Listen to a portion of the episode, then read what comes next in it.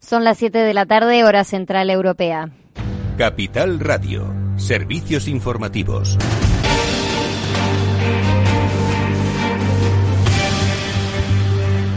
Buenas tardes. Sanidad registra 32 muertes por coronavirus en la última semana y mantiene congelada la cifra total de fallecidos en 27.136. Se han detectado 156 contagiados por coronavirus diagnosticados por PCR en el último día, un ligero descenso con respecto a ayer cuando fueron 167 en total. 242.707 personas se han contagiado por el virus, según anunció el Ministerio de Sanidad. Y ahora nos vamos a leer las noticias económicas. Los mensajes de la Fed enfrían las esperanzas de una recuperación rápida en forma de V y los riesgos de posibles rebrotes asustan a los inversores. Y es que el doctor Anthony Fauci, responsable del Instituto Nacional de Enfermedades Infecciosas de Estados Unidos, ha advertido que el país se encuentra todavía al principio de la pandemia. Todo esto se une a las malas previsiones como la del Banco Mundial, que a principios de semana auguró la mayor caída de la economía global este año desde la Segunda Guerra Mundial, del 5,2%. La oleada bajista se impone a ambos lados del Atlántico. Por el lado macro, las nuevas peticiones de subsidio por desempleo en Estados Unidos han ascendido a 1,54 millones en la semana, un dato que cuadra con el que había previsto los analistas. Las peticiones iniciales de subsidio siguen bajando lentamente, pero están todavía en niveles bastante altos dentro de la serie histórica. Y en España, la vicepresidenta de Asuntos Económicos, Nadia Calviño, ha evitado aclarar si presentará su candidatura a presidir el Eurogrupo a partir del 13 de julio y ha asegurado que el presidente del gobierno, Pedro Sánchez, tomará una decisión al respecto en los próximos días. Esto decía sobre esa posibilidad. Eh, el papel de España ha sido reconocido por eh, las instituciones, por, los diferentes países eh, y creo que ha sido muy importante para que lográsemos los avances que eh, hasta ahora se han venido consiguiendo en, una respuesta europea a la crisis. Seguramente este reconocimiento puede explicar que se esté hablando de un candidato español para ocupar la presidencia del Eurogrupo. Es un elemento que, desde el punto de vista de España, eh, es positivo y eh, da una clara señal de confianza en nuestro país la renuncia del portugués Mario Centeno abre la carrera sucesoria al frente del órgano informal de los ministros de Finanzas y Calviño es una de las favoritas. El Pleno del Congreso ha avalado este jueves la tramitación del proyecto de ley del impuesto sobre las transacciones financieras, la conocida como tasa Tobin, rechazando así las enmiendas de PP, Vox y Ciudadanos que buscaban tumbar la iniciativa y devolver el proyecto al gobierno, una estrategia que les ha fiado la ministra de Hacienda, María Jesús Montero. Lo que están haciendo realmente es enmendar a la totalidad la existencia misma de un sistema tributario. Y si me permiten, antes de entrar en detalle sobre esta iniciativa, quiero decirles que algunas de las argumentaciones en contra de este proyecto de ley eh, tiene en su base un profundo, peligroso y creo que bastante irresponsable intento de deslegitimación del sistema tributario y el gobierno ha decidido ampliar la protección por desempleo aumentando la cobertura del subsidio asistencial, es decir, la parte de la cobertura que no depende de la contribución del trabajador, sino de sus responsabilidades una vez que ha consumido la prestación contributiva. Y ahora vamos a mirar los mercados financieros. Claves del mercado. El mercado americano ahora en negativo, el Dow Jones cayendo muchísimo, un 5,30% abajo, está en los 25.560 puntos. El Nasdaq 100, que ayer lo veíamos por encima de los 10.000 puntos, ahora en 9.749 puntos, cae un 3,43%. El S&P 500 también en esta tendencia negativa 4,36% abajo, aunque mantiene esos 3.000 puntos. Está ahora en 3.000 50 puntos. Esta es el panorama en el plano americano y vamos a mirar algunos de los valores del Dow Jones. Ahora cayendo, todos cayendo en el Dow Jones. Tenemos eh, entre los que más caen Alaska Air Group abajo un 11,23%, Boeing también un 11,42%, Delta Airlines cae también más de un 11% y del lado de las caídas, pero un poco menos, tenemos a Walmart que cae un 0,26%. Y les recordamos, el IBEX 35 también ha caído esta jornada un 5,04%, 7.278 puntos.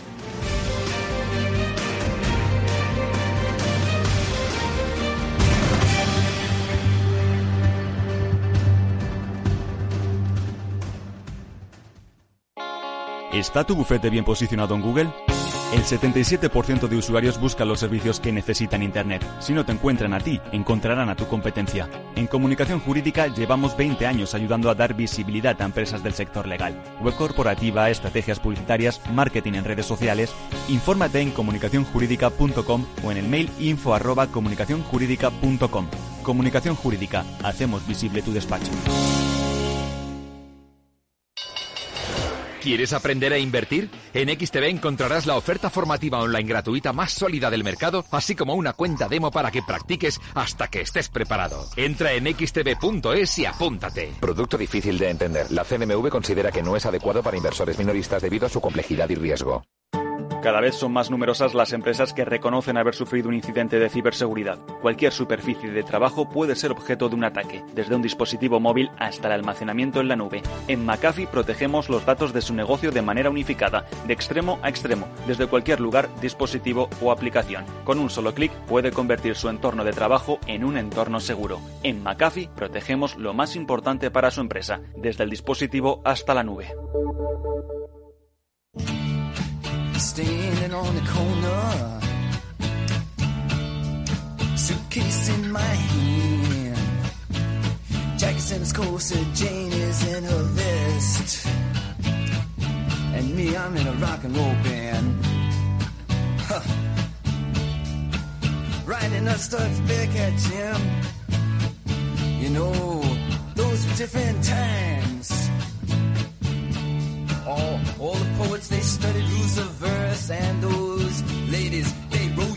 Después del trabajo, After Work, con Eduardo Castillo, Capital Radio.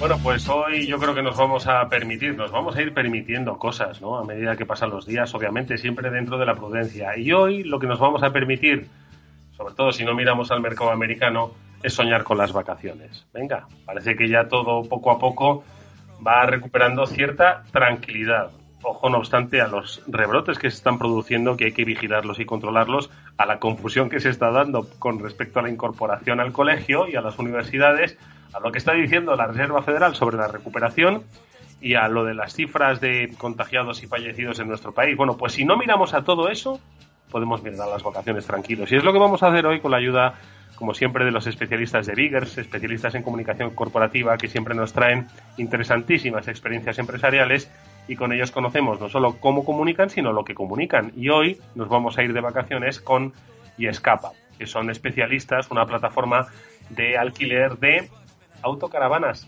Sí, amigos, porque igual vuestro verano pasa por ahí. Bueno, pues con su country manager, Cristina Ventosa, y con Eva García, la CEO de Biggers, vamos a hablar en unos minutos para, pues eso, soñar un poco sobre ruedas. Venga, que ya hay ganas. Pero también vamos a hablar de, pues, cosas que están pasando y que no nos quedan muy claras.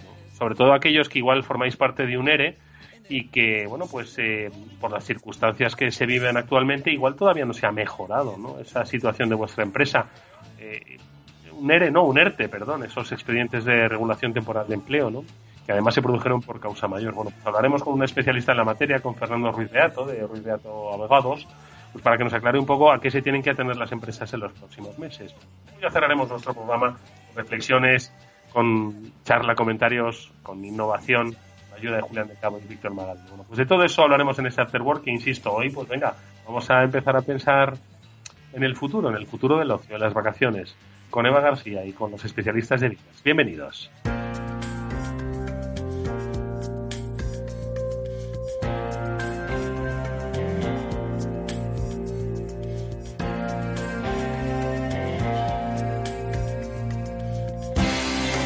Comunícate, el espacio de After Work dedicado al mundo de la comunicación corporativa.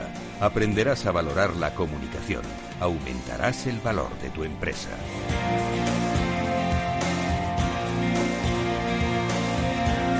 venga, es gracias a Eva García, la CEO de Biggers, eh, a la que mm, por la que vamos a empezar a, pensar en vacaciones. La verdad es que yo hasta hasta hoy, bueno, hasta ayer, sabía que venían nuestros invitados de Yescapa, no había empezado a pensar en las vacaciones. Eva García, ¿qué tal? Muy buenas tardes. Buenas tardes, Eduardo, ¿cómo estás? Pues mira, pues muy, muy agradecido, Eva, porque es cierto que han sido circunstancias complejas, la hemos hablado aquí semana tras semana, gracias a los especialistas de Biggers, pero hoy parece que ya el horizonte se va un poco más o menos despejando. Ojo, eso no quiere decir que no tengamos que mantener la alerta y la prudencia, pero a día de hoy, Eva, nos podemos permitir el lujo de hablar de vacaciones, ¿no? Ojo, vacaciones controladas. Sé que yo sé que hay mucha gente, pues que quizás por su circunstancia económica, eh, bueno, pues igual tienen que hacer un replanteamiento, un reflexión, una reflexión, un replanteamiento, pero ojo, que igual les damos hoy la pista, mm, ¿vale? De que, de lo que pueden hacer, ¿no? Pues sí, una bueno, una alternativa yo creo que siempre ha estado ahí, ¿no? Siempre eh, ha habido esta opción de, de vacaciones y cada vez en España más, eh, más atendida y más solicitada por la gente y ahora mismo pues que, que realmente nos encontramos en verano con esta situación yo creo que la mayoría de las personas sí que necesitan como un break, ¿no? Cambiar un poco la situación eh, cuando nos dejan un poco salir de casa, decir, oye, aunque sea nos hacemos una escapadita, pero yo creo que todo el mundo tiene en mente que tiene que ser de forma segura eh, y controlada, ¿no? Y, garantizando pues eh, medidas de higiene, de seguridad, etcétera. Con lo cual sí, esto es una gran alternativa para, para tener este año también vacaciones. Exactamente, es que precisamente lo que estás comentando, Eva, eh, pues esas previsiones de seguridad, de higiene, de limpieza, es algo que a muchas personas les ha llevado pues a interesarse por este sector que efectivamente existía y ha existido pues desde hace muchos años, que es el de el, el, ocio, el disfrute en una autocaravana o en una furgoneta camper. Y desde Yescapa, que son especialistas, son una plataforma de referencia en, en Europa, bueno, pues han detectado que ese interés que siempre ha existido ha crecido de una manera brutal durante estos últimos meses, durante estas últimas semanas, porque se está convirtiendo pues en esa alternativa que decía Eva, oye, ¿cómo puedo disfrutar pues un poco eh, siendo yo dueño de mi seguridad, de mi, de mi higiene, la limpieza, bueno, pues es algo que estoy seguro que también ha sorprendido y muy gratamente a los responsables de la compañía. Cristina Ventosa es su country manager aquí en España. Cristina, ¿qué tal? Buenas tardes. Hola, buenas tardes. Oye, Cristina, eh, entiendo que sorpresa por las cifras, ¿no?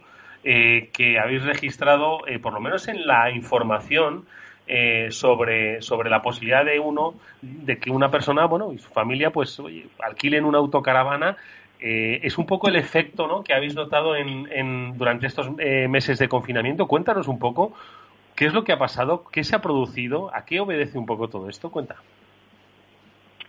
Bueno, pues como bien acabáis de decir, eh, esta crisis que hemos vivido todos, que nos ha venido un poquito de imprevisto, ¿no?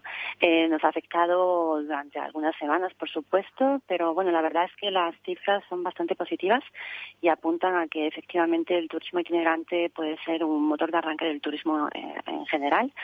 Entonces es verdad que bueno que desde que el gobierno pues comunicó la fecha del desconfinamiento, ¿no? la desescalada progresiva, sí que hemos visto bastante, bastante aumento en el número de visitas en la web.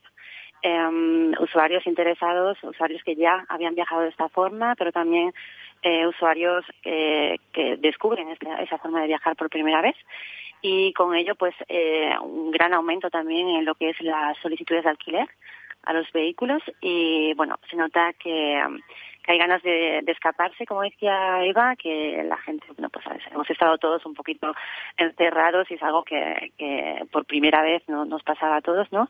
Y bueno, pues es verdad que ahora la gente quiere, pues esto, de escaparse, disfrutar eh, y sobre todo al aire libre, eh, y bueno, pues moverse, ¿no? Y es verdad que bueno, que todas estas características y necesidades que tienen ahora los usuarios pues corresponden perfectamente a la definición de, un viaje itinerante, un viaje con la, con la casa a cuestas, como le decimos.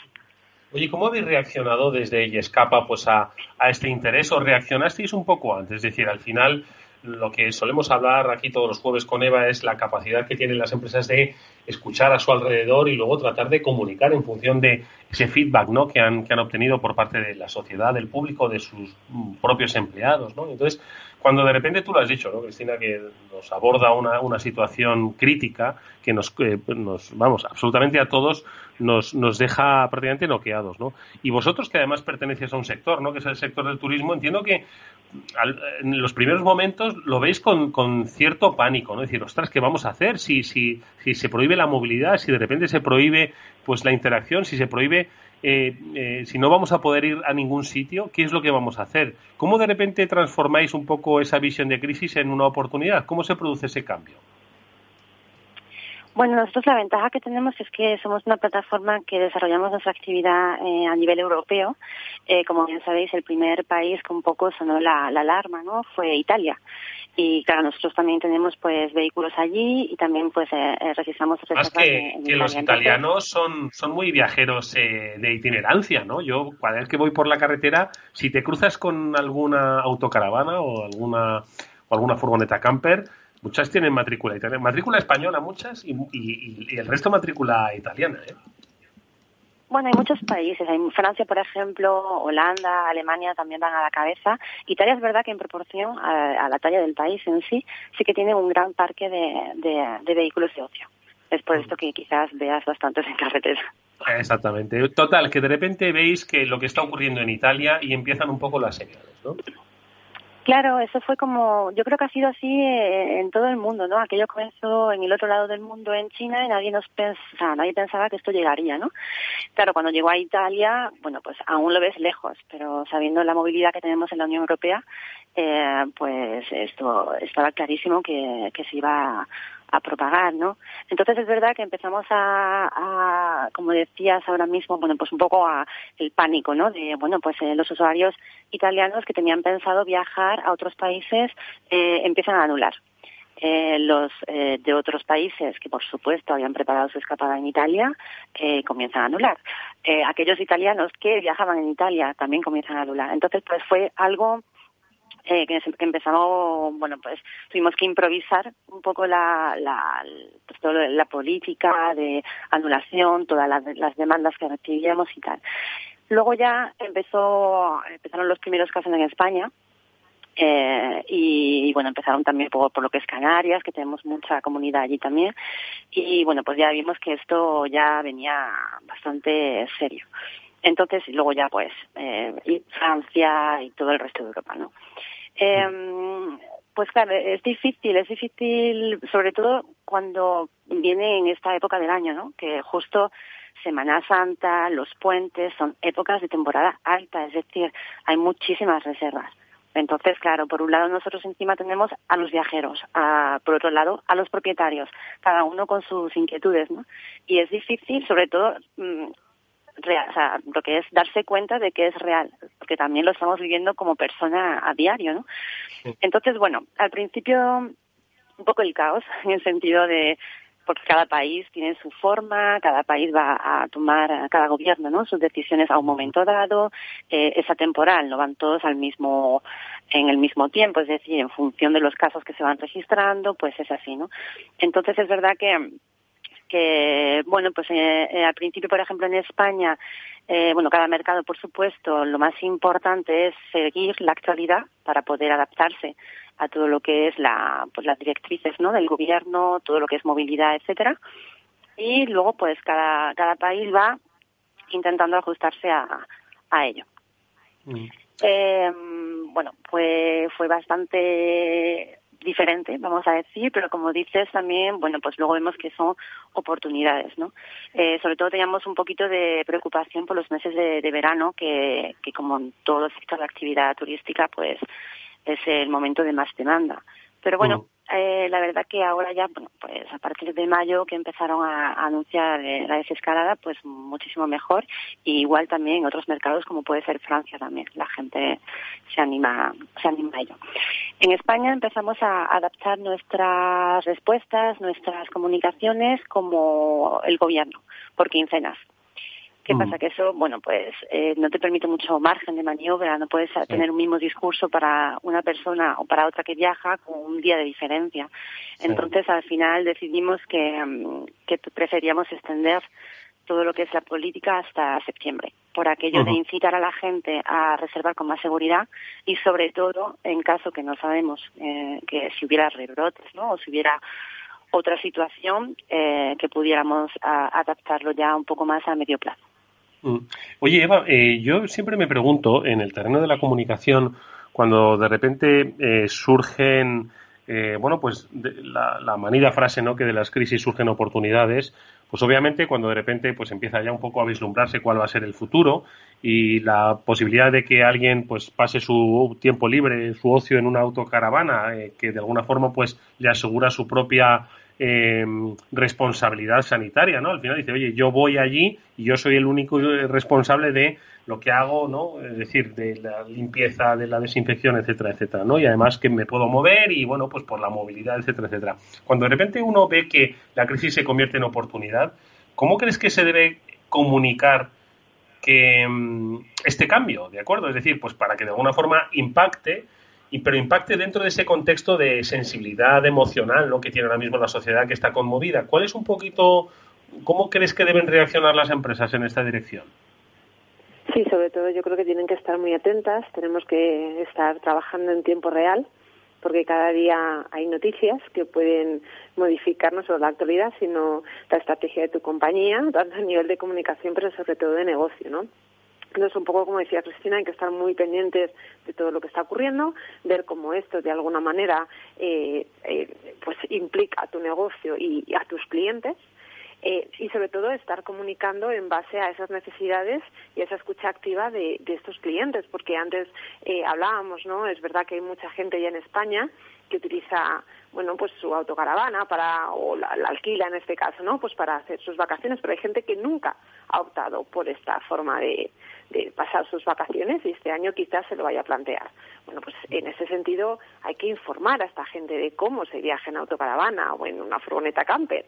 Hay que estar como muy atentos, hay que preparar, hay que tener todo listo para dar respuesta a esas necesidades que van surgiendo en tiempo real todos los días. Entonces las empresas ahora mismo, esto es una carrera de fondo, porque hay que ir adaptando el negocio y en tiempo real también la comunicación en base a lo que la gente necesita y cómo se va desarrollando esta situación que de alguna manera es nueva para todos y que no sabemos cuándo ¿no? ¿Cómo, se va, cómo, se, cómo se va a cerrar si se cierra en algún mm. momento, ¿no? Entonces yo creo que hay que estar atentos, con bien, con, con una escucha activa permanente eh, y adaptando y trabajando en tiempo real en nuevas ¿no? estrategias que nos permitan llegar al cliente de manera eficaz y sobre la base de las necesidades que tienen ahora mismo, ¿no? Oye, eh, Cristina, ¿y cómo se viaja en caravana? Es decir, para todos aquellos que, como dice Eva, nunca lo habían pensado, pero que ahora pues quizás se dice como una interesante alternativa, ¿qué supone viajar en, caravana? que hay que tener en cuenta, porque claro, entiendo que tendrá una serie de facilidades, pero también tendrá una serie de particularidades, ¿no? Bueno, pues claro, sí, sí, desde siempre, bueno, viajar en autocaravana para todo aquel que ya lo haya hecho lo sabrá. Eh, yo soy muy fan. y eh, sobre todo es sinónimo de lo que es la movilidad, itinerancia sobre todo y flexibilidad en el viaje, ¿vale? El usuario que viaja de esta forma elige y puede improvisar.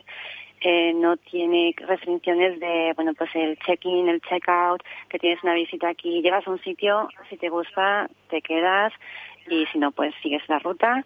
Eh, nos permite también llegar allí donde a lo mejor otro tipo de transporte, a no ser que sea el coche utilitario, ¿no? Pero a lo mejor, pues, eh, lo que son redes ferroviarias o aviones nos podrían podríamos llegar, o sea que directamente vamos también más en el turismo interior, ¿no? Podemos descubrir más rural y sobre todo es aquello del contacto con, con el aire libre, la naturaleza y el llevarlo todo contigo, en verdad. Eh, si en un momento dado estás cansado a lo mejor que te quieres parar, pues incluso puedes echarte una siesta en una área, prepararte un café, eh, es toda esta flexibilidad en el viaje que, bueno, que, que cuando lo probamos incluso no, engancha bastante y, y bueno, simplemente, simplemente eso, disfrutar del viaje a tu, a tu gusto y con tu ritmo. Oye, Eva, pues eh, yo creo que es una eh, interesante ¿no? experiencia la que, primero como empresa, ¿no? está viviendo Escapa eh, y en segundo lugar como alternativa, ¿no? el hecho de que pues se haya visto ¿no? como una oportunidad de adaptarse a los nuevos tiempos y que la gente, bueno, pues lo, lo va conociendo, ¿no? Yo creo que, se pueden sacar muy, muy buenas experiencias ¿no? de lo que ha vivido hoy Escapa, no solo en el terreno de la comunicación, sino también en el terreno de la estrategia empresarial sobre todo es muy importante ahora que lo decimos todos los jueves, pero es así, la gente está ahora mismo con las emociones, sigue con las emociones a flor de piel. Ahora mismo eh, necesitamos información, necesitamos tener a las empresas más cerca, ¿no? Si cabe, que, que en ningún otro momento. Con lo cual, eh, el reto yo creo que de, Yescapa este verano y, bueno pues quizás los siguientes no pero sobre todo en esta época no que estamos viviendo yo creo que es estar del lado del usuario informarle eh, no sé pues eh, es, eh, que de alguna manera esta experiencia la vivan de la mano de Yescapa con toda la información, con todos los detalles, para que, bueno, pues eh, que de alguna manera se quede en su retina y, y nunca, ¿no? Que pierdan esa vinculación con, con la marca pase lo que pase, ¿no? Entonces yo creo que ese es el reto ahora mismo, ¿no? Quedarnos en el corazón de la gente, eh, dándoles un servicio eh, en exclusiva, digamos, ¿no? Muy, muy, muy personalizado para que nos sigan eligiendo en el futuro también. Oye, Cristina, y una última pregunta. Bueno, dos, eh, dos en una. Eh, ¿Es caro alquilar una, una autocaravana o una furgoneta camper? ¿Y esto cómo se suele hacer? ¿Por días, semanas, quincenas, por horas? Bueno, horas te sabe muy poco. ¿Cómo se hace? Bueno, en cuanto al funcionamiento, empiezo por lo que es eh, en sí el funcionamiento de la página web. Eh, normalmente el alquiler se hace por días, ¿vale? Porque lleva un seguro que acompaña al alquiler y el, el, vehículo tiene que estar asegurado durante las 24 horas del día. Eh, en cuanto a la duración del viaje, bueno, pues es que ya escapa en los anuncios, trabajamos con particulares y con pequeñas empresas, cada anuncio es un poco un mundo. Decimos que hay para todos los gustos cada propietario va a elegir eh, si hay una duración mínima en función de la temporada del año, etcétera. Podemos alquilar por dos días y alquilar hasta un mes, como hay gente que viene de otros continentes y que aprovechan un mes para descubrir Europa. Y bueno, en cuanto a las tarifas, pues como toda actividad turística. Hay temporadas altas, hay temporadas bajas y medias. Todo depende también del tipo de vehículo, porque hay, hay furgonetas camper que a lo mejor tienen capacidad para dos personas, pero que también vamos a encontrar autocaravanas capuchinas o integrales que van a tener hasta seis o siete plazas, ¿no? Entonces el, precio, el precio puede oscilar y puede variar bastante. Y luego también en función de aquella, de la localidad donde queramos recogerla. Hay ciudades como puede ser la capital, Madrid o Barcelona, eh, que tienen más oferta, bueno, pues los precios sí que tienen a bajar. Pero bueno, una furgoneta campe, pues podemos encontrar por 40 euros el día en temporada baja hasta 80, 85 euros en temporada alta en función de qué modelo, de qué equipamientos tenga y la autocaravana pues puede también oscilar entre unos 70, 80 euros en temporada baja hasta 130 aquellas que son más equipadas. Bueno, pues que sepas que... No, no, adelante, adelante. Te iba a decir una cosa, ahora te la digo. No, decía que, no, decía que muchas veces dicen, asocian un poco el turismo en autocaravana como low cost. Eh, nosotros no es lo que queremos o sea, transmitir. Lo que queremos transmitir sobre todo es que es una forma de viajar diferente eh, y que tiene otras muchas ventajas. Y de todo. Yo ya te digo que conozco a gente que lo ha hecho y, y no, y bueno, son de low cost cuando lo tienen que ser y cuando no, no lo son. Y esto no lo concibieron como un low cost. Y lo que te quería decir es que, que sepas que has despertado el interés de Chimo Ortega, que es el responsable de motor de Capital Radio. Así que estoy seguro de que dentro de poco igual recibes una llamada suya. Cristina Ventosa es la country manager de Yescapa en España.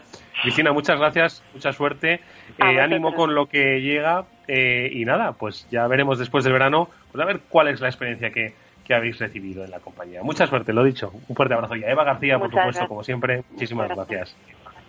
Gracias, hasta luego. Adiós, hasta luego.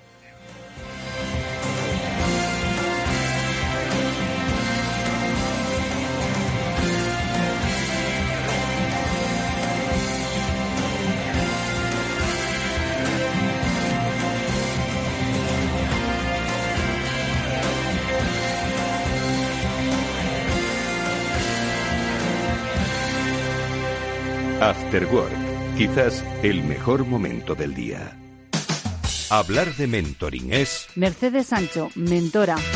Hablar de mentoring es hablar de escuchar para entender y de conversar para crecer en un diálogo que enriquece a las personas, que enriquece a la organización y por lo tanto al negocio. Un programa de radio realizado en colaboración con la Red de Mentoring de España. Todos los lunes a las 10 de la mañana en Capital, La Bolsa y la Vida, con Luis Vicente Muñoz y Julio Rodríguez. Puedes escuchar las mejores experiencias de mentoring en podcast. Decenas de personas las comparten contigo en la web de Capital Radio.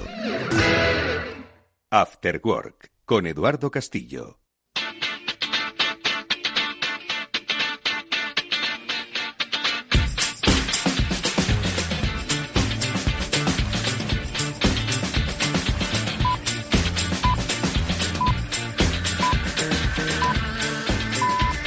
Bueno, pues eh, queremos eh, que un especialista nos ayude a entender qué es lo que está ocurriendo con lo de los ERTES, sobre todo porque igual vuestra empresa pues no sabe qué hacer porque todavía no se ha podido recuperar del todo o vosotros quizás formáis parte de uno de ellos y no sabéis exactamente a qué os podéis acoger. Bueno, pues para eso hemos llamado a Fernando Ruiz Beato, que es socio de Ruiz Beato Abogados.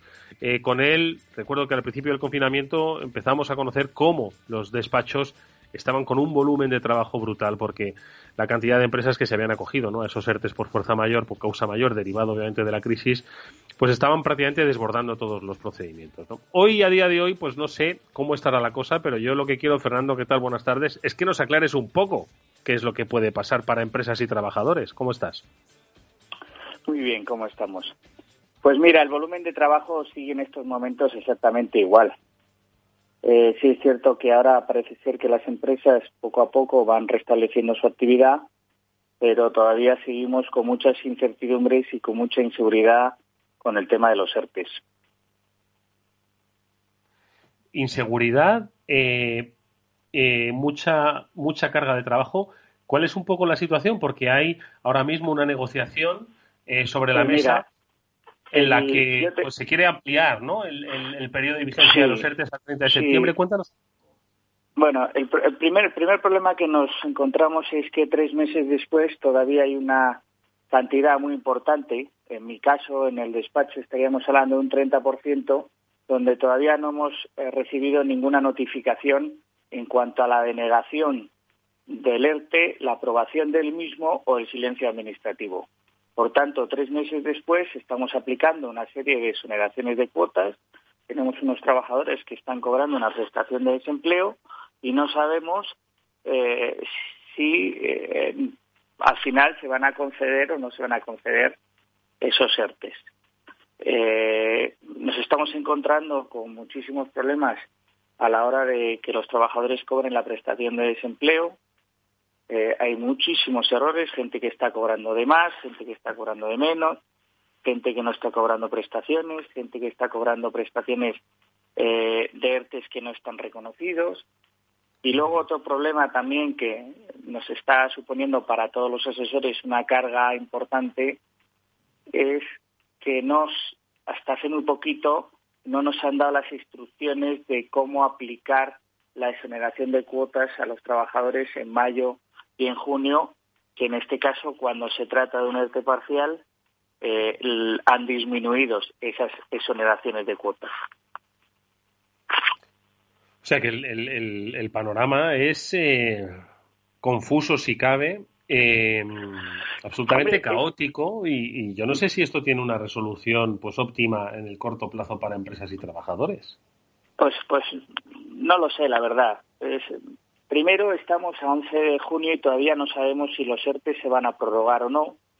No sabemos si el 30 de junio decaerán los ERTES por fuerza mayor y, por tanto, todas las empresas se van a ver abocadas a presentar un ERTE por causas eh, objetivas. Mm. Parece ser que después de muchas idas y venidas de, en un principio, eh, pretender solo prolongar los ERTES por fuerza mayor eh, en sectores muy concretos, Ahora mismo lo que se está tratando en la mesa de negociación es prolongar al menos hasta el 30 de septiembre los ERTES.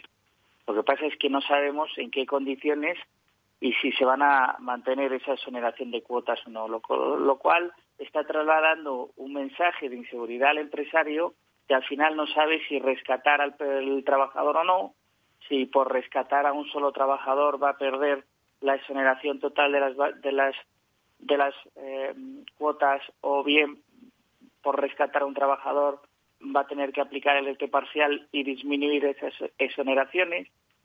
Es un poco una situación donde eh, los empresarios yo creo que todavía siguen sin saber muy bien qué paso dar y, a dónde vamos dirigidos de cara al futuro, ¿no? Mm. Además, si a esto le unes un poco eh, la, la variedad de sentencias que nos estamos encontrando de aquellos asesores que hemos impugnado la denegación de los ERTES por fuerza mayor, pues al final uno le crea mucha inseguridad, ¿no? A nosotros eh, hemos ganado varias, pero también eh, nos han denegado otras, y nos han denegado otras con ERTES donde se han reconocido los hechos probados que el 87% de la facturación y el 82% de los clientes estaban cerrados, fruto del estado de alarma, ¿no? Entonces, si, si estos parámetros no son suficientes para constatar un ERTE por fuerza mayor, pues cuántos ERTES que en estos momentos se están aplicando bajo el silencio administrativo, el día de mañana no nos encontraremos con que a esas empresas les hagan devolver la exoneración de cuotas. La es que está complejo. Por eso te voy a pedir una última cosa, eh, Fernando, eh, si es que se puede hacer. ¿Hay algún consejo para las empresas ahora mismo que están pues eh, leyendo la prensa, tratando un poco de descubrir y quizás han tenido ya un poquito más de claridad después de oírte qué es lo que va a pasar a partir del 30 de junio? ¿Hay algún consejo que, se pueda dar en este escenario absolutamente cambiante? Pues, pues mire, yo le aconsejaría primero que confíe en su asesor y segundo que no lea la prensa. Y le voy a decir por qué. Vamos a ver, hoy en día... Que escuche la radio, pero que no lea la prensa. La escucha la radio, sí, pero la prensa no. Y, y, te lo voy a explicar. Ahora mismo hay muchísimas noticias con mensajes muy diversos. Entonces, yo creo que en estos momentos eh, el empresario tiene que intentar restablecer la actividad, tiene que poner su negocio en marcha.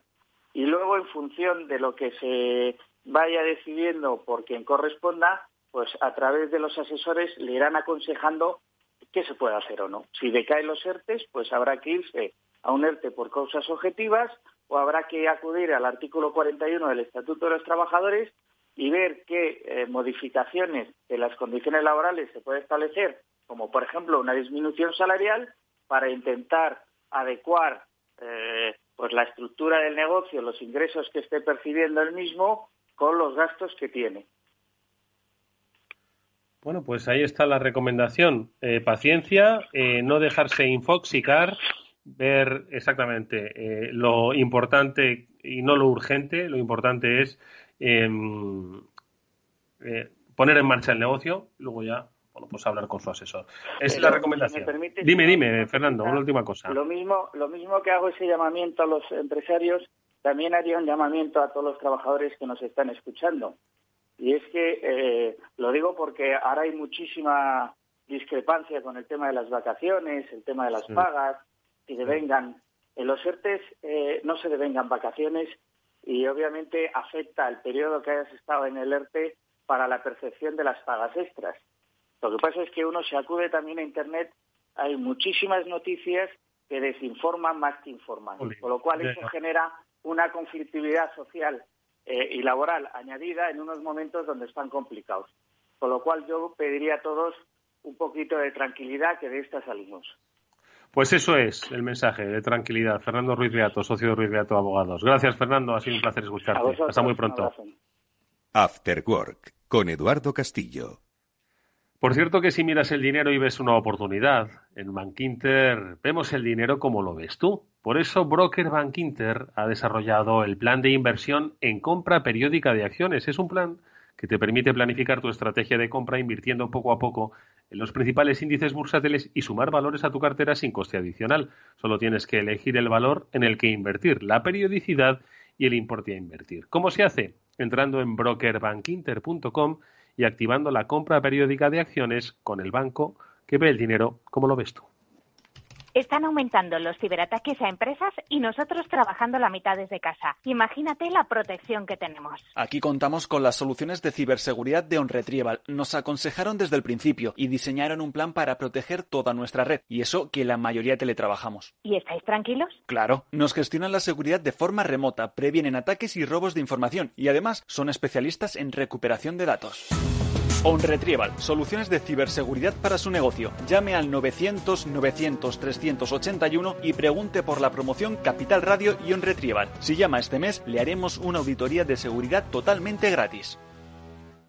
Vamos, ahora hay pista libre para volar a la península Baleares y Portugal desde 19 euros, a Canarias y Europa desde 29 euros, a Estados Unidos desde 99 euros y al Caribe, Centro y Suramérica desde 219 euros por trayecto, con la máxima flexibilidad en cambios de fechas. Consulta condiciones en ereuropa.com. Air Europa cuando quieras. Hola, soy Leopoldo Abadía, autor de La Crisis Ninja, y quiero hablaros de lo normal. Lo normal es que cuando compramos algo sepamos cuánto tenemos que pagar, ¿no? Pues eso mismo debería suceder a la hora de invertir. Por eso me gusta Finanbest, comisiones bajas y claras, sin letra pequeña. Entra en finanbest.com y descubre que lo normal es extraordinario. Lo normal es Finanbest.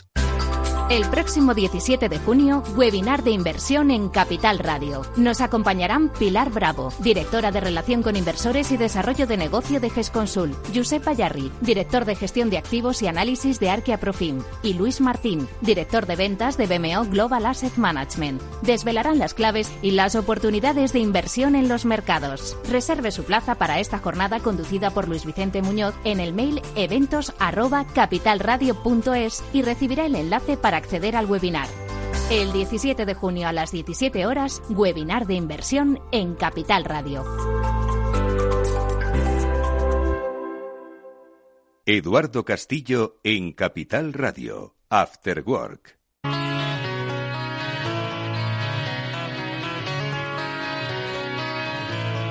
All the leaves are brown, and the sky is gray.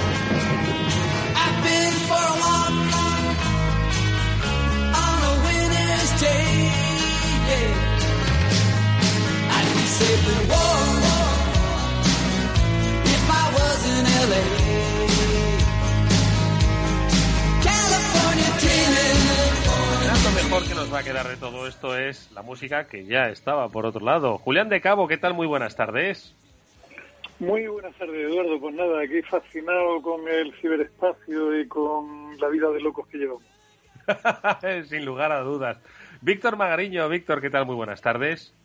Buenas tardes, Eduardo. Aquí mm, entusiasmado con la buena música de los Beach Boys que habéis elegido. Gran, gran música, gran música, sin lugar a dudas. Por cierto que Víctor Magariño, Julián de Cabo, yo los presento como amigos nuestros que son, pero quizás es vuestro primer día que los escucháis. Ambos son una referencia en el mundo del pensamiento digital. Ambos son profesores de las más importantes escuelas de negocio en nuestro país y conocen mucho el mundo de las empresas y el mundo de las nuevas empresas. Y con ellos, como siempre, nos gusta hablar de lo que leen, de lo que viven, por ejemplo, de las fascinaciones que decía Julián, porque esta está fascinada. Es cierto que hoy es momento de fascinarse. Y decía nuestro anterior invitado, Julián, que recomendaba, en el caso de los ERTES y de esta información, un poco que sobreviene, porque recomendaba a empresas y a trabajadores que no lean demasiado la prensa, que tiende a la confusión.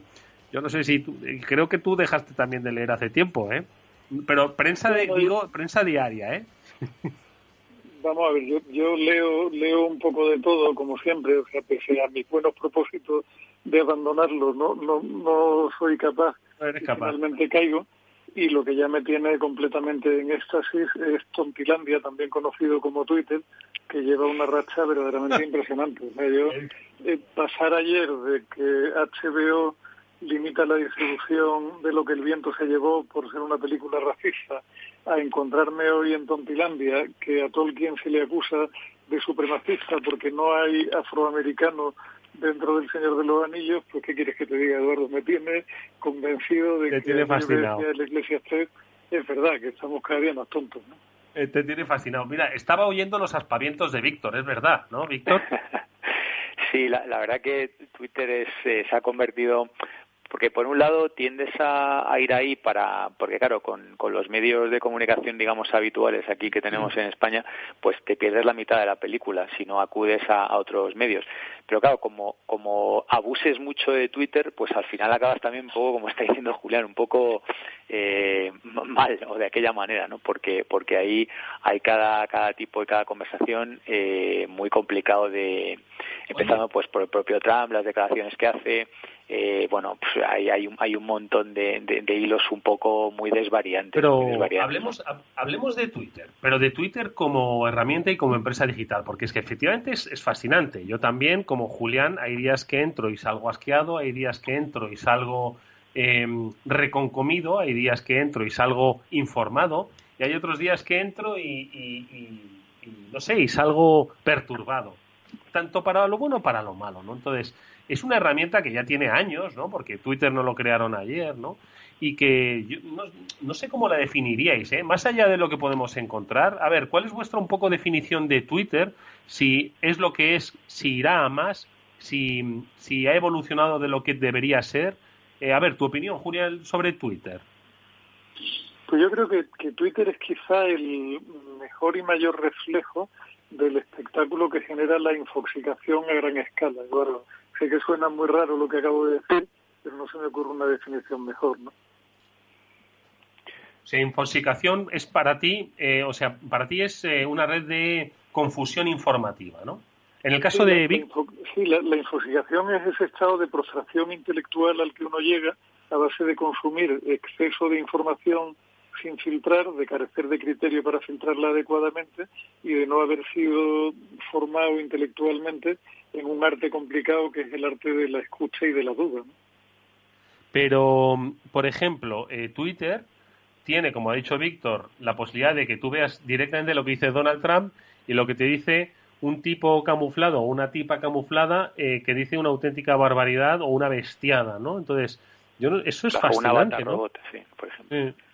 ¿Para ti qué es Twitter, Víctor?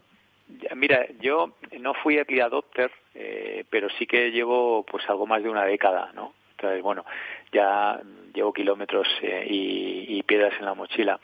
Eh, desde el punto de vista de, como he dicho, yo creo que es, hoy en día es imprescindible como fuente de información, pero es una más es como todo, o sea, no, no puedes leer solamente un periódico o solamente una red social o solamente una emisora de televisión o una emisora de radio. Al final es un poco también lo que dice Julián, tiene que ser un compendio y al final de, de alguna manera tienes que elaborar tu propio criterio. Pero sí que es verdad que es una fuente de información que, que bueno, que debidamente tamizada, filtrada, pues te enteras de cosas que en los medios de comunicación eh, no aparecen. Y luego a veces sí que aparecen al, segundo, tercero, cuarto día, ¿vale? Con lo cual sí que es verdad que, que alguien en, las teles eh, pues le presta atención, porque luego a veces dan cobertura a historias, como por ejemplo esto de, de, HBO, ¿no? que es la, última tontería de, de, fin, de, de lo que nos toca sufrir, eh, que, le está dando cobertura a lo mejor a la televisión al día siguiente o a, los dos días. ¿no? Eso desde el punto de vista de, red social. Luego, desde el punto de vista de, digamos, de gestión, pues tiene ahí al, al hombre este a Dorsey, que hablábamos el otro día que había donado mil millones de dólares y tal, pero que tiene la, la dualidad que tiene también el CEO de, de, de Foursquare. Entonces, que no acaba de encontrar ese brillo desde el punto de vista del accionista, no acaba de encontrar ese crecimiento exponencial que sí que lo ha tenido Facebook o que sí que lo sigue teniendo Google, con lo cual es una compañía un poco gris desde el punto de vista de la inversión y ha sido muy criticada por, por ello. Pero desde el punto de vista de, de los anunciantes sí que es verdad que desde una base pequeña sí que tiene unas capacidades de segmentación muy buenas. ¿no? Bueno, ya te he hecho un análisis así transversal de Twitter. Bueno, está mal. ¿Qué te parece, yo, lo complementaría un poco, quizá, eh, lo, que ha comentado Víctor, estando de acuerdo con él, en que quizá falta un elemento en el análisis de Víctor, y es el, el hecho de que posiblemente es uno de, los, de las redes sociales, posiblemente no con seguridad, es la red social con mayor densidad de periodistas por metro cuadrado que uno pueda encontrar en el mundo, lo cual la hace muy, muy interesante, porque en muchas ocasiones eh, asistes a debates en directo entre la gente que procesa la información que luego terminan sirviéndonos unos días después, lo cual está muy bien y te permite acceder muy sin filtro a, a esas primeras reacciones de la gente que finalmente tamiza, matiza y procesa para que, la, para que el mainstream de la gente entienda qué es lo que está pasando. Y eso yo creo que no se da en ningún otro lugar. ¿no? De todas formas, esto, quiero decir, no es nuevo. Este, el, darle voz a, la red eh, viene de lejos, ¿no? Recuerdo, eh, pues en las, primeras páginas web, eh, sobre todo de información, permitían los comentarios. Luego fue algo que se cerró, luego de manera paralela pues surgieron los foros, que eso Julián sabe muchísimo y lo hemos comentado más de una ocasión, ¿no? Lo digo porque Terra, ¿no? Se convirtió en, el gran espacio de foros, ¿no? Para, para comentar eh, y es cierto que, bueno, pues la, inmediatez, ¿no? Y el acceso, sobre todo la adaptación al teléfono móvil, ¿no? Al smartphone es un poco quizás parte del éxito. Pero bueno, esto de que la gente opine libremente y diga tonterías viene de lejos, ¿no? Lo que pasa es que antes las cartas al director se filtraban y ya, pues cuando apareció Internet, pues no, se, se, acabó el filtro, ¿no? El, el problema de, de, que decías de las páginas web, eh, la inmensa mayoría de, de los propietarios han cancelado los comentarios porque eh, por ahí se colaba mucho spam. Entonces había gente que, que filtraba eh, páginas web de, de pues de medicamentos o de viagras o cosas de esas y eso eh, se generan automáticamente unas URLs que son indexadas por Google y eso se convirtió en una práctica de SEO black hat, de SEO negativo. Entonces al final surgieron algunas soluciones para eliminar eso, pero eh, no eran no acababan de ser buenas con lo cual lo más fácil era directamente cerrar los comentarios vale entonces ahora tenemos lo que lo que tenemos tenemos Facebook y Twitter y Google y así como muy mainstream pero claro estos han contratado miles de personas para intentar de alguna manera fiscalizar el contenido y censurar. Y, y esto claro en, el momento que te pones a censurar pues pues es, es complicado no porque sin lejos estamos hablando de Twitter hace un momento. Twitter ha empezado a de alguna manera cuestionar o censurar a Trump. Sin embargo, Facebook eh, no. Y, esto le ha, llovido críticas internas y le, han dado de, bofetones eh, sus propios empleados a, Zuckerberg en mítines internos dentro de Facebook. Con lo cual, el mismo contenido una red mainstream como Twitter lo, lo, trata de una manera y una red mainstream como Facebook lo trata de una manera diferente.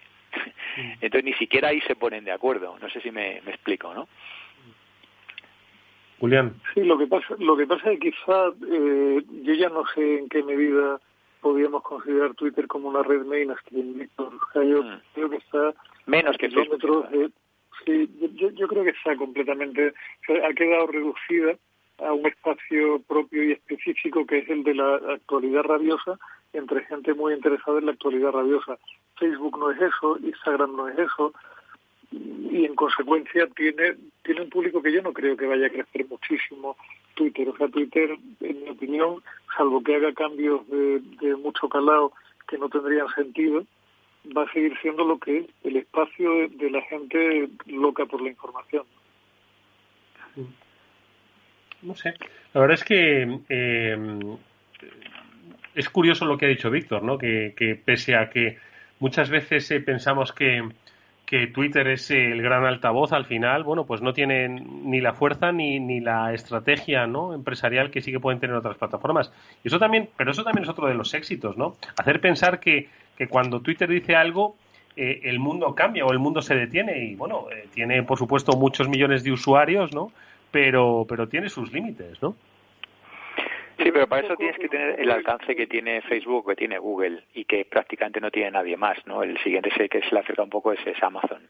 Entonces, estás hablando de que, de que Zuckerberg decide lo que consumen pues casi 2.900, 3.000 millones de personas cada mes y, Google, pues el 99% de la población mundial, pues eh, utiliza Google, el buscador de Google o, el navegador de Google. Entonces es un tema de alcance. Twitter no sé si anda por los 400 o 500 millones de, usuarios. Entonces el, alcance es mucho menor, ¿no? El, impacto, sí que es verdad que, como, decía Julián, y tú lo sabes muy bien, Eduardo, porque tú eres un periodista, sí que la, la densidad de periodistas por metro cuadrado es elevadísima.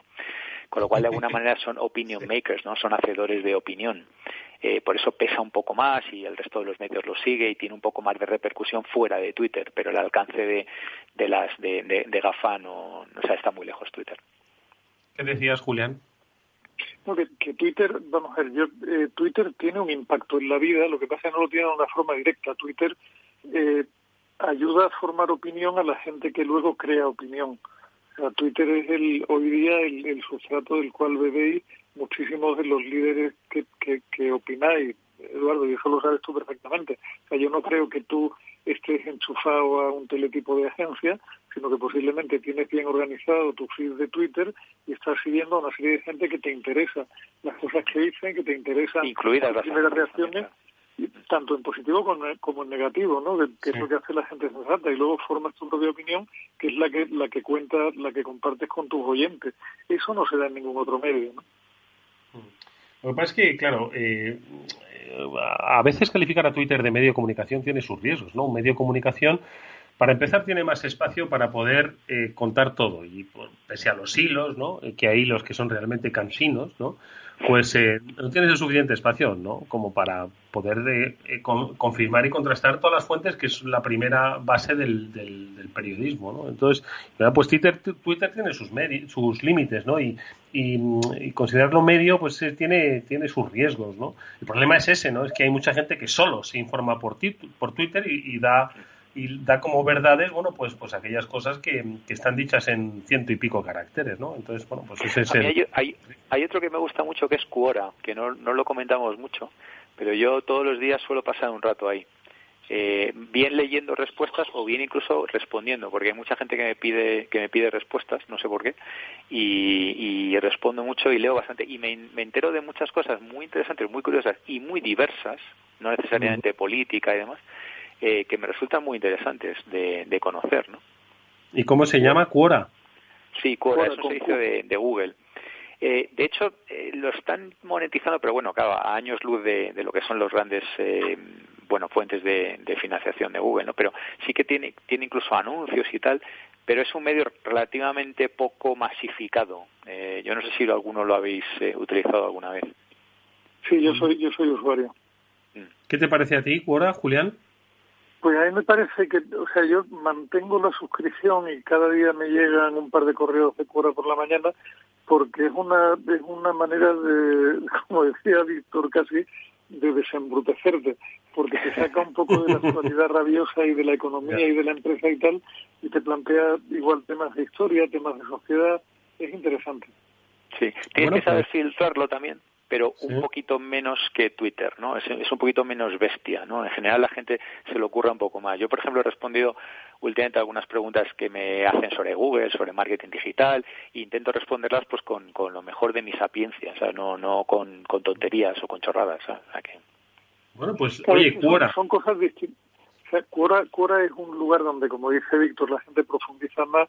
Twitter es más un sitio para encontrar pistas, ¿no? O sea, Twitter yo no creo que sea el lugar donde uno se informa, sino el lugar donde uno eh, detecta sobre qué cosas merece la pena profundizar y es un punto de partida para irse a buscar información complementaria, contrastar, validar y a partir de ahí formar opinión. Requiere un trabajo que es lo que lamentablemente mucha de la gente no hace en Twitter, simplemente lee y retuitea sin comprobar, sin contrastar y porque va con mucha prisa y le han entrado 50 tonterías por la marcha. ¿no? Bueno, pues eh, con esa recomendación nos quedamos. Me voy a meter ahora, en cuanto termine este programa, Quora. Voy a ver qué hay. Igual eso, pues me permite, como dice Víctor y Julián, coger un poco de distancia, desbrutecerme un poco y no y, dejar de que, me hierva la sangre, hombre, que, es bien preciado últimamente. Bueno, pues con esa recomendación nos vamos agradeciendo como siempre a Víctor Bagariño y a Julián de Cabo que hayan estado estos minutos con nosotros, estos minutos de reflexión, en los que, pues nada, vamos a seguir disfrutando de, lo fantasioso y fantástico eh, que nos está dejando nuestro tiempo. Seguro que sacaremos algún provecho. Víctor Magariño, Julián de Cabo, gracias amigos, hasta la próxima semana. Un abrazo, muchas gracias. Otro. Bien. Y nosotros, pues eso, nos despedimos hasta el próximo lunes que volveremos como siempre con nuestro espacio de ciberseguridad a la misma hora aquí en Capital Radio. Néstor Betancor gestionó técnicamente el programa, os habló Eduardo Castillo, nos vemos dentro de nada, unos pocos días. Hasta entonces, disfrutad.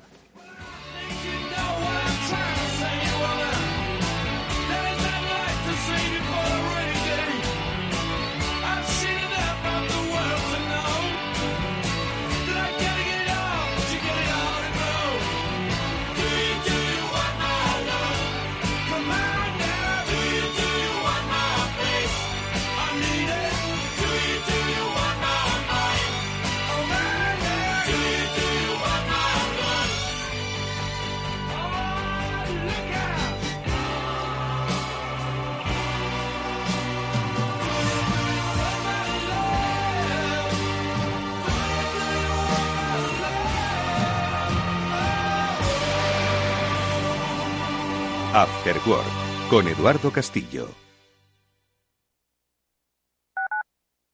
Tu radio en Madrid 105.7, Capital Radio. Memorízalo en tu coche. Hey, me alegra saber que estás bien, que te has tomado en serio las medidas de protección en tu trabajo. Mascarilla, distancia de seguridad. En fin, quería darte las gracias por entender que la prevención es cosa de todos. Las medidas de prevención de riesgos laborales te ayudan a prevenir el COVID-19. Infórmate en el 900-713-123. Comunidad de Madrid. Ramón Tamames, catedrático de Estructura Económica. Si es que está escrito desde el Génesis, capítulo 42, el sueño de Faraón que interpreta José, los siete años de bonanza y los siete años de crisis, las vacas que salen del Nilo, etc. Es, es que está dicho en la Biblia. Capital Radio. Te escuchamos. Capital Radio.